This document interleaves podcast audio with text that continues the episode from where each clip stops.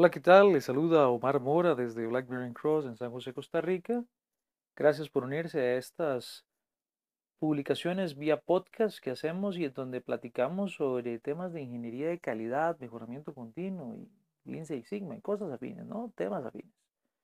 Hoy estamos hablando y dando continuidad a una serie de sesiones que hicimos acerca de conceptos o términos que se nos han venido ocurriendo con los años en Vivi Cross y que hemos impartido en decenas de entrenamientos y que, bueno, queremos que queden también registrados para otros que no hemos tenido todavía de tenerles en nuestros entrenamientos.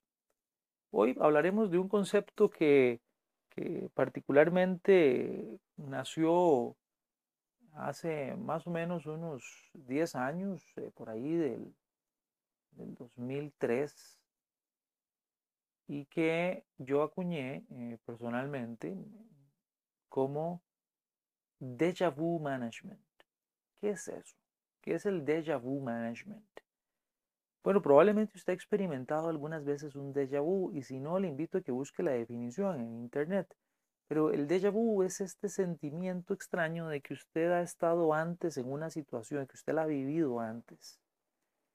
Usted no sabe cómo explicarlo, pero usted percibe que ha estado en ese lugar, en esa situación, con esas personas, y más o menos qué es lo que va a pasar. Es una sensación bastante interesante, un, fenómeno eh, sin duda alguna que podría tener N cantidad de explicaciones, pero que eh, se resume con un déjà vu. Hasta películas hay que se llaman déjà vu. Nosotros decidimos llamar Déjà Vu Management hace algunos años atrás a esta práctica que tienen las compañías o este fenómeno que sucede en las compañías. No es una práctica, es un fenómeno. Usted está sentado en una sala de reuniones y de repente alguien abre la boca y dice, eh, vean, tengo que reportar que la máquina número 3 está fallando. O vean, tengo que reportar que el software falló en tal cosa. Se supone que usted o, usa la máquina para producir o fabrica software. En estos ejemplos. Y usted de repente siente un déjà vu. Porque ese problema que tiene la máquina 3 o ese problema que dio el software es una vaina que se supone que estuvo resuelta hace años o hace meses por lo menos. Y ahora vuelve a salir, resucita aquel problema.